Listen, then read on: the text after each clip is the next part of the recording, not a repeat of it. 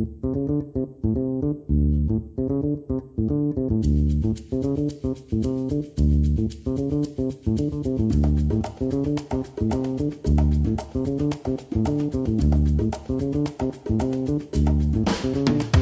迎回到 A A 亲，我是闪光，我是王文景。我们的 Podcast 呢会在每周二的早上六点半准时上线。那我们的平台有哪些呢？我们有 Spotify、Google Podcast、Apple Podcast、Sound On、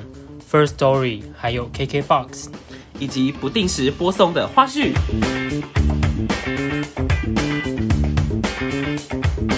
Hello，大家好，欢迎回到狼环序。这集狼环序呢，内容可能会有一点不同，因为从下一集开始呢，我和闪光就会回到双人录制的模式了。其实从前几个礼拜上传的节目啊，大家应该就可以慢慢发现，就是自解封降级以来，我们有开始合体的趋势。对，所以呢，我们就决定说，嗯，还是合体好了，因为毕竟这样子才是我们最自然的状态。当然，如果你喜欢听闪光飞在家，或者说蓝环序这样子的模式的话呢，我们也会持续推出新的内容给大家。那在即将回归双人录制的模式之后呢，我们也在考虑说邀请一些我们认识的听众，然后上来一起跟我们聊天。所以呢，我们会邀请听众以特别嘉宾的方式来参加我们的节目，所以就不是像上次闪光费在家那样聊圣经那样，就邀了一个特别来宾，然后结果是主持人本人。放心，不会再有这种状况。在我介绍了两本书，然后推出三集的内容之后呢，我开始在想说，我接下来的狼环序要走什么方向？因为我发现我在那个围妖论那那两集啊，我结尾做的有点太漂亮，然后漂亮到就是好像我以后就。不太会再介绍文史这一类的书籍这样子，但是我去翻翻我的书柜啊，我就发现，哎，我书很多，但是有一个状况就是说，我的书大部分都是工具类的参考书。所谓工具类的参考书呢，就是因为我是就是很喜欢看服装史的人，所以其实大部分的书都是服装史，然后或者说一些服装史。要么就是一些西洋服装史，要不然就是中国的服装史，然后要不然就是一些上个世纪的服装史的书，这样反正就是服装史。那这一类的书籍，我也不可能拿到节目上来跟大家分享嘛，因为好像在上课一样。就是这种书籍阅读的普遍性也不是那么强。然后再来呢，就是同质性的书籍太多。我同质性的书籍呢，就是文史那一类的书，真的是太多了。然后，所以我蛮想知道说，大家会不会有意愿继续想要听我介绍文史类的书籍？呃，像有一本叫做《故宫院长说故宫》，这个故宫呢，就是北京的紫禁城。这本书它就是像书名一样，就是说在是在介绍故宫嘛。那当然是由故宫院长本人亲自说法。我觉得他介绍的非常的，你就不会觉得说哦，故宫它只是一个就是嗯后宫嫔妃或者说皇帝上朝的一个场所，它里面的建筑的细节可能又包含了很多中华文化精深的部分。然后还有就是古装穿搭研究室，就是我刚刚说的。嗯，它算是我工具类参考书里面中国服装史的其中一本，但是它这本它就是，嗯，我觉得它有一个优点就是说它写的很日常化，然后它比较不像那种用编年史或者说用什么古代的礼仪，然后去介绍中国的古装这样，它比较没有那么死板，它会把一些中国服装的事情让它变得很像一个常识的，或者说很像一个普遍的知识的东西，然后再跟你介绍这样子。然后还有一本叫做《大人的西洋美术史》这本书，我也是觉得还还蛮推荐大家阅读的，因为嗯，大家可能会很疑惑说，为什么我们需要知道历史这个东西？就是像我在《维妖论》那时候做的结尾嘛，就是说我们可以透过历史，然后去了解古代的一些事情。那了解这些事情之后呢，它都可以作为我们现在嗯。嗯，你在做某些事情的时候，可以把它转化为其中的养分，这样子。它虽然说它叫西洋美术史，但是它不会像很多美术史一样，就是说跟你介绍什么年代，然后什么流派，然后什么特色这样子。它其实有点像是说透过画作，然后去让你了解当时的社会背景，然后还有一些。呃，像我记得我现在书不在身边啊，但是我记得有一篇，它是透过一个圣经故事的画作，然后来跟你介绍说文艺复兴当时的呃税制是怎么一样的，然后嗯，我觉得还蛮有趣的，所以嗯，如果大家有兴趣的话，我也会讲这本书给大家听。那我其他种类的书就比较少，像有有翻转工艺的二十四个故事，它里面就都是介绍台湾的很多，假如说家具设计师、文具设计师，然后什么呃鞋子的设计师这样子，他就是介绍这些工艺家。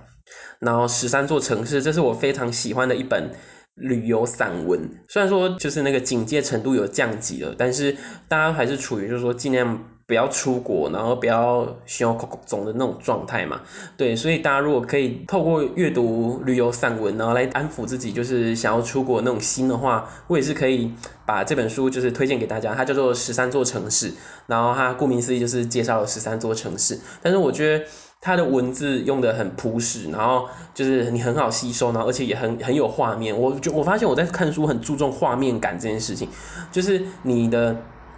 嗯，你的你的文字的表达要让我能想象到那个画面，这样子我才好理解嘛，对不对？所以我就是会蛮注重这件事情的。然后我就觉得作者在这方面就还蛮达到我要的效果，所以就是，嗯，这本书也我有机会的话也会跟大家说。然后再就是《城南旧事》，它是一部小说，然后它是林海音写的。嗯，如果大家对于你读的国文课本还有印象的话，应该好像《城南旧事》好像算是国文课的一篇选文吧。然后那时候因为就是国高高中，应该是高中，高中那时候统测考完了，然后我就想说哦闲来无事，然后所以就是买了《城南旧事》来看。但是我买的呢，并不是小说，我买的是绘本。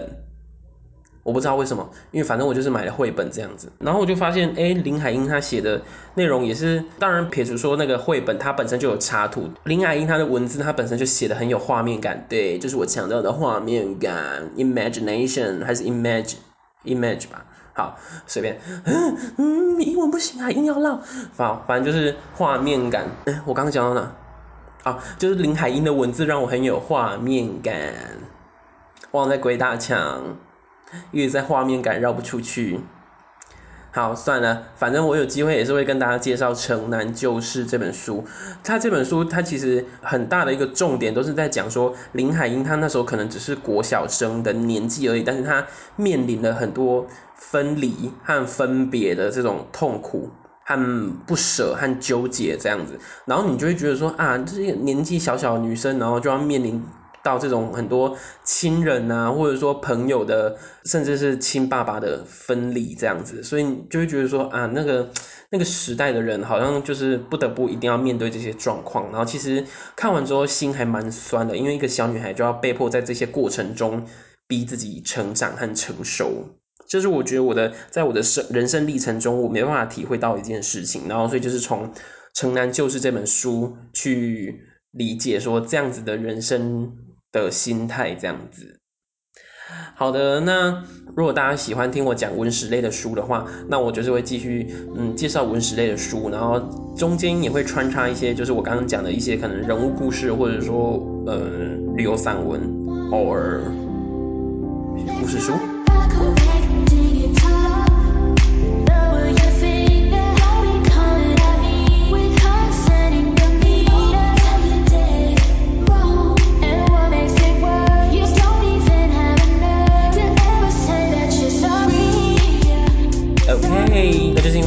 第三本书呢，我还没有挑出来要跟大家聊哪一本。嗯，那我就跟大家闲聊一下好了。最近奥运刚结束一阵子，然后不知道大家有没有被哪位运动员圈粉？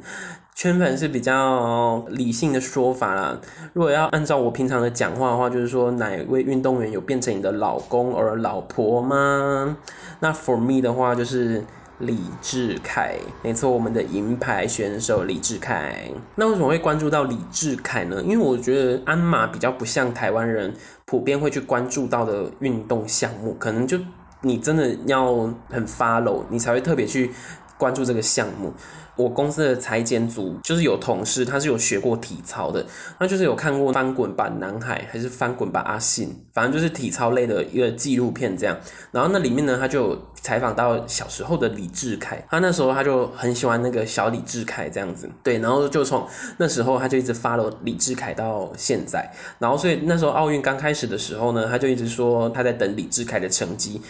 他就在公司只要提到李志凯，他就说志凯志凯这样子的称呼。然后结果。呢，我就永远只知道说这个选手叫志凯，然后不知道他叫李志凯。那时候在看那个鞍马的转播的时候，我就说，哎，这是有志凯的那个那个项目吗？什么什么的。然后就家人就说，志凯，你跟志你跟李志凯熟吗？我就说，因为我就不知道啊，因为我不知道他姓什么，因为我们公司同事就一直叫他志凯这样子。对，然后所以就电视转播的时候呢，刚好就看了一下鞍马，然后就觉得说哇，鞍马这个体操项目好像还蛮帅的，就是。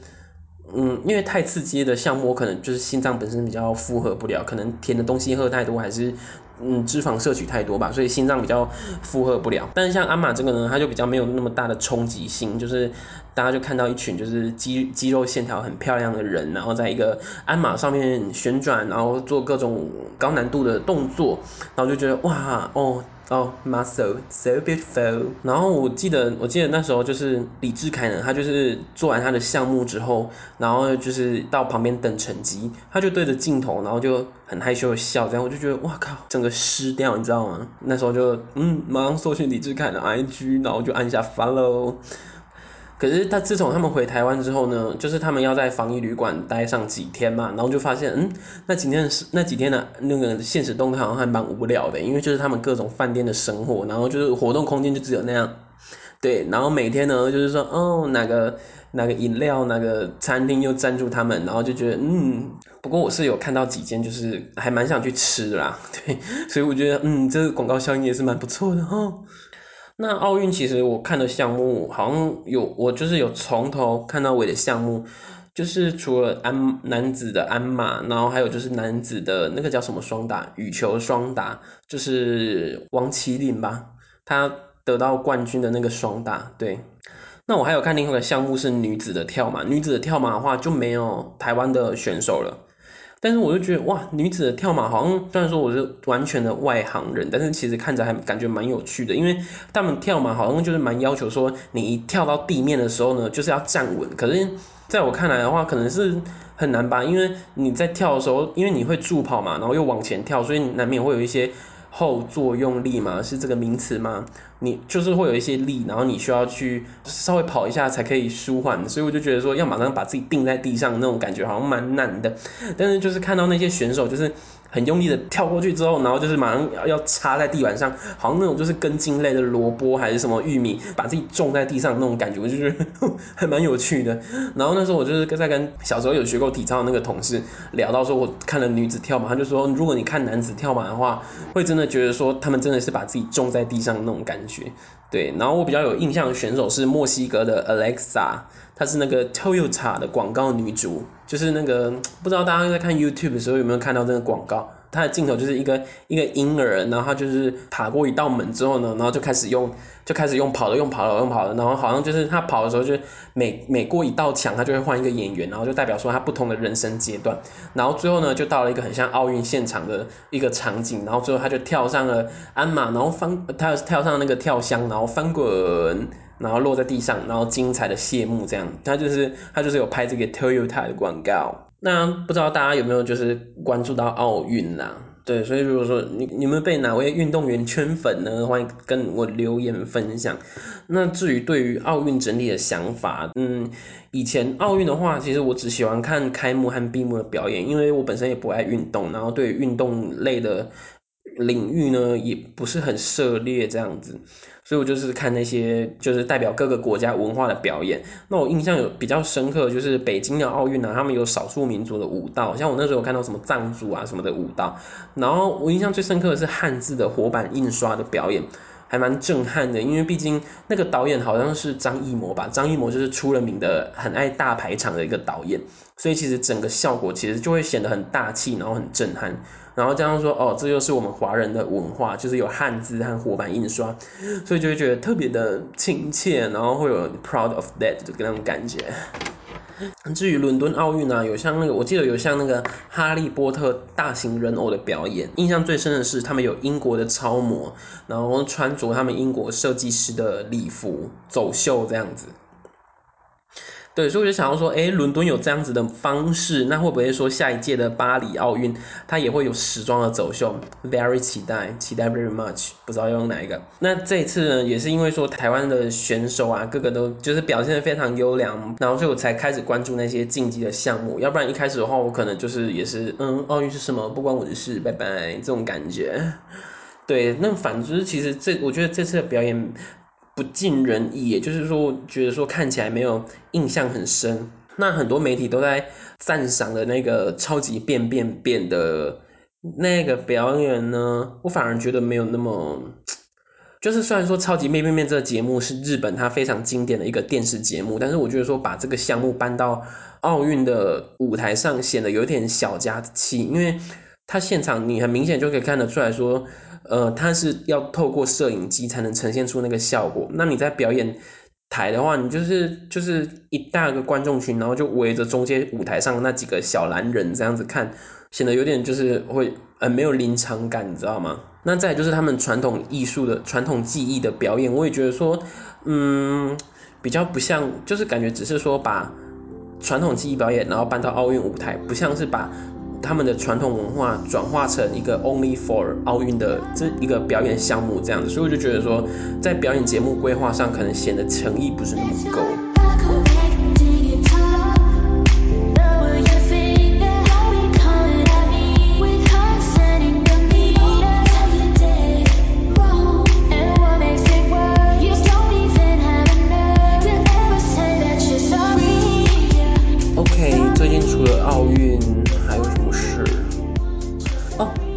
跟你们推荐一部电视剧，叫做《斯卡罗》。不知道有没有人 follow 到这部电视剧？它是公式制作的电视剧，又陷入龙颜坠姿之中。好，反正呢，它叫斯卡罗。大家应该听斯卡罗，就是完全不知道什么意思吧？斯，它就是斯文的斯，卡片的卡，门可罗雀的罗。他是在讲说清朝统治的那一段时间，然后有一个美国的商船漂流到了台湾的南部，然后结果被台湾南部那边的原住民杀害了，所以美国呢，他们就派大使然后来协调这件事情，这样他就是在讲一段我刚刚描述的这段历史。我那时候看到简介的时候，我就想说，哎，就是台湾的历史有什么好拍的？因为毕竟，嗯，我们的社会课本就是把台湾就是台湾的历史介绍的很枯燥嘛。好啦，其实不管是哪一国历史，都被我们的社会课本介绍的很枯燥啦。然后又加上说，哎，我去了那个台湾历史博物馆，就是在台南安南区的那个台湾历史博物馆。进去之后又发现说，哎，就是这个博物馆也是没有那么有聊，就是好像只是把社会课本上面的东西变成实体的物品。就假如说你就走到日治时期的那一区，然后就会看到说哦，就是一个和室这样子，然后里面就贴了一个什么南摩警察大菩萨的那个画像，然后就会跟你说哦，这幅画呢表现的是就是警察在当时的权利这样子，我就觉得嗯嗯，就是进到那个博物馆就是一个就是社会课本变成三 D 的样子，然后觉得嗯，台湾历史就这样子吗？所以呢，就是看到这个这个叫什么？我刚刚讲这出剧叫做《斯卡罗》。对，看到这斯卡罗的时候，就想说，嗯，原来台湾历史还有更多的嗯一些小故事，然后可以去发掘，然后可以拍成一部剧的这样子。那他在八月十十几号啊？今天十六、十五、十四。他在八月十四号的时候呢，晚上九点在公视上映了第一集和第二集。如果有 follow 的人啊，就是应该有看过。然后因为呢，我是没有事先做过嗯非常详尽的背景理解的人，我就想说，嗯，我就抱保持着一个完全无知的人，然后去看这出剧这样子，看看说会看出怎样的效果。然后看了第一集之后呢，非常之辛苦。通常前几集就会把主要人物都推出来了。就像是，就像你可能看一些古装剧嘛，就前几集就是就是选秀嘛，那选秀就是会把几个就是未来会在一起宫斗的那几个嫔妃都先一一出场这样子。斯卡罗他也不例外，他是第一集就把人物和他的。阵营呢，都一一的讲出来。嗯，其实他简洁的有点跳，然后嗯，又加上说那时候就是客家人、闽南人、原住民，就是很多的种族都都在台湾南部那边生一起生存这样，所以就是觉得啊，语言语言在听的时候就已经很吃力了。然后又加上说啊，他又是不同阵营的，然后其实明明大家在现在来看都是台湾人，然后你就要硬要。去搭入那时候的环境，就是说，哦，其实虽然说都是台湾人呢，但是在那时候是划分成不同的种族和不同的阵营的这样子，所以就是变成说要去分辨这个内容。在那时候看第一集的时候，就有一点吃力。那其实第一集后面到第二集的时候呢，那个故事就已经有点展开，然后，嗯，就是整个事件呢也已经发生了这样子，然后哦，又加上说他人物心境的描绘已经开始有一些着力的点了，所以我就觉得说，哇，这部剧就是已经开始那个齿轮已经在开始推动，你知道吗？所以我就觉得，嗯，就是第二集开始就已经有进入状况了这样子。哦，我当初为什么会 follow 到这部剧呢？是因为那个谁啊？法国人，哎呦，不好意思，我就是完全没有准备就来闲聊。我是法比欧，没错，就是法比欧，他就是有演这部剧，所以我那时候就是因为我有 follow 他的就是一些消息，然后所以我就是才注意到这部剧这样子，然后在里面就是演一个蛮重要的角色。所以呢，其实法比欧也是我就是 push 我去看这部剧的原因之一。然后在我看了这部剧之后呢，我的 YouTube 就开始出现一堆就是嗯什么吴磊介绍啊，然后背景知识啊什么什么的影片这样子，然后还有说什么嗯你看斯卡罗之前一定要知道的几件事情这种的，对，然后反正我就没有心思去理解那些，我就想说嗯我就先把剧全部看完了，然后。再针对里面的一些知识点，然后再去查、再去看这样子。那其实他的那个时代，就是说，就是说清朝统治的那段时间嘛。我刚刚有讲，他好像第一集吧，我记得是在第一集，他就有把那个课本里面常提到的械斗这件事情演出来，然后就觉得哇，好像哦，跟我当初想的不太一样诶，就是就是械斗这件事情，他们。就是打的还挺凶啊！我以为只是一群人，就是可能口角不合，然后就就挥拳这样，然后就没想到他们是真的会为了说争夺土地，然后争夺水源，就是为了生存的一些问题，然后可能他们的头头啊就会抄家伙，然后就是就两方就这样打起来，然后而且都是在龙宫模样来的。之后呢，原住民他们就会来平埔族吧，哈，应该是平埔族，他们就会来调解。我就发现说，哇，那时候的人们，他们整个就是生活在龙宫模样里面的，我真的是无法理解。像我那时候当兵的时候啊，虽然我们都要穿。穿军靴其实是高筒的嘛，然后所以其实走在罗公模样里面，脚是不会有感觉，但是你就会觉得说，哦，我踏在罗公模样，罗公模样就是那种湿烂的泥地、泥泞地这样子，你就会觉得说踏在里面，就算那个泥水都还没有进到你的鞋子，你就会觉得说，整个脚掌已经就是湿掉、烂掉、臭掉那种感觉。对，我现在感觉这个词都要用这种口音，对，你就有一种那种发烂发臭的感觉。所以就无法想象哇，那时候的人们啊，好像就是可能也不太常洗澡，然后又要去械斗，然后所以又是踏在那个龙模样来的，我就觉得嗯，真是不敢想象的时代背景。那里面的演员啊，当然都是重量级的，像是温峥嵘，他有演那个嗯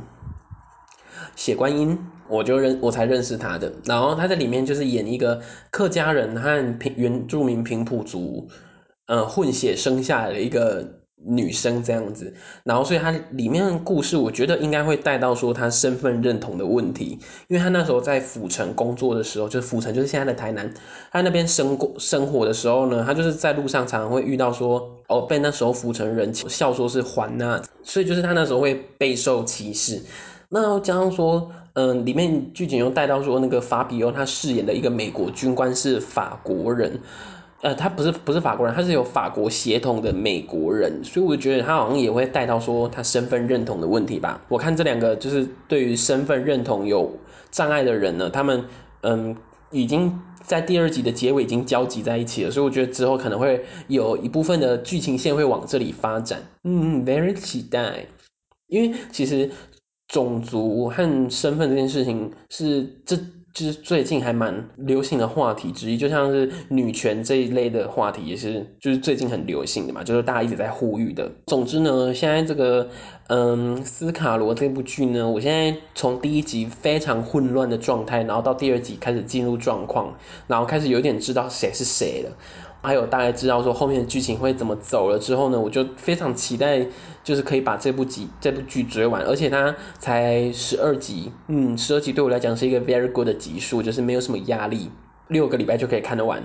对，所以我就是会把这部剧追完。然后如果说大家还还不知道这部剧的呢，要去看好吗？因为透过这些，嗯，被翻拍成剧的故事啊，我们可以去更了解。嗯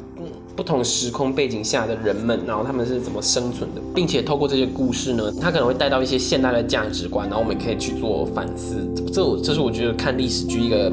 嗯很好的角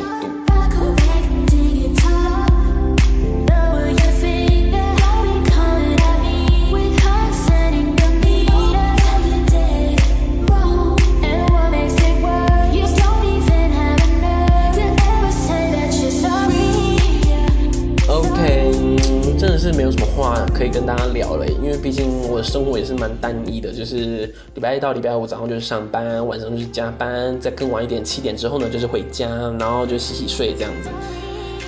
对，然后六日的话呢，就是我就是做自己的事情，活在自己的世界，然后所以也不太关心时事，然后就这样，拜。